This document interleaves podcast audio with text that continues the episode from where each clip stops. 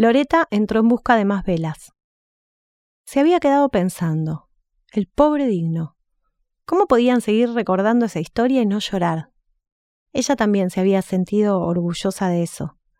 Se la había contado a las profesoras de lengua y literatura de primer a quinto año porque sentía que la tomaban por una adolescente comprometida. Cuando las Viquieri eran niñas e incluso adolescentes, todos los adultos siempre destacaban la inteligencia y madurez de las tres. Maestros, profesores, vecinos, amigos de la familia, sus padres lo creían y ella también. Yo nunca vi una nena tan brillante. Tiene mejor letra y más prolija que la maestra. La imaginación de su hija es increíble. Y lo bien que dibuja. Su madre sonreía y decía, sí, estamos orgullosos. En cambio, el padre les aseguraba, por supuesto, yo sé cómo las crié. La primera vez que le contó a Sebastián la historia del pobre digno, sintió que la había ignorado. Él le dijo algo así como, Ah, mira qué cosa, y después cambió de tema. Al poco tiempo volvió a contársela y pasó algo parecido. Ya hacía casi un año que salían cuando se la contó por tercera vez. A los diez meses. Se acordaba con tanta exactitud porque habían tenido la primera pelea y sentía que la relación peligraba. Qué tonta en ese momento.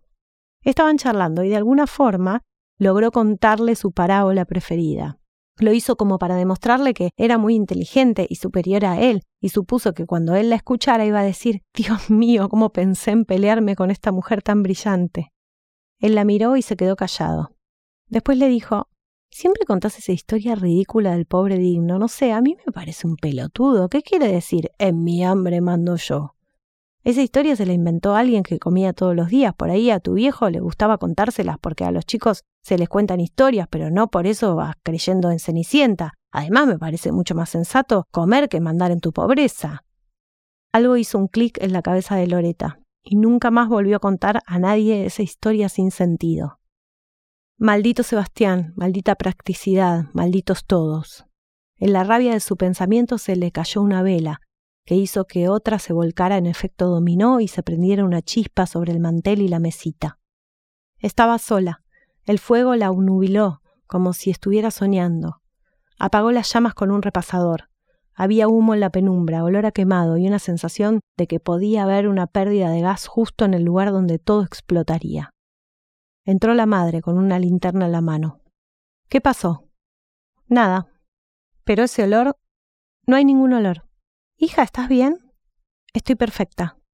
Es por lo del trabajo, no tenés que responder siempre a los del trabajo, se aprovechan. Mamá, ¿por qué no le decís a Astrud que no trabaje tanto? Tu hermana es distinta, ella vive para escribir. ¿Y yo? Vos tenés hijos y un marido. Y Astrud tiene a Liselot. Vamos a ver cuánto le dura. Yo tengo el presentimiento de que están peleadas y por eso Liselot se fue a Holanda. Afuera Oxana miraba desde la terraza hacia la puerta de calle. Llegaron sus sobrinos que empezaron a los gritos. Tía, baja a abrirnos. Oxana bajó y los chicos pasaron. ¿A dónde habían ido ustedes? Fuimos a buscar hielo con papá. ¿Y consiguieron? Sí, un montón. Papá dijo que hay hielo para frizarla hasta mamá. Qué divertido ver a tu madre frisada. Juan se rió con un poco de maldad.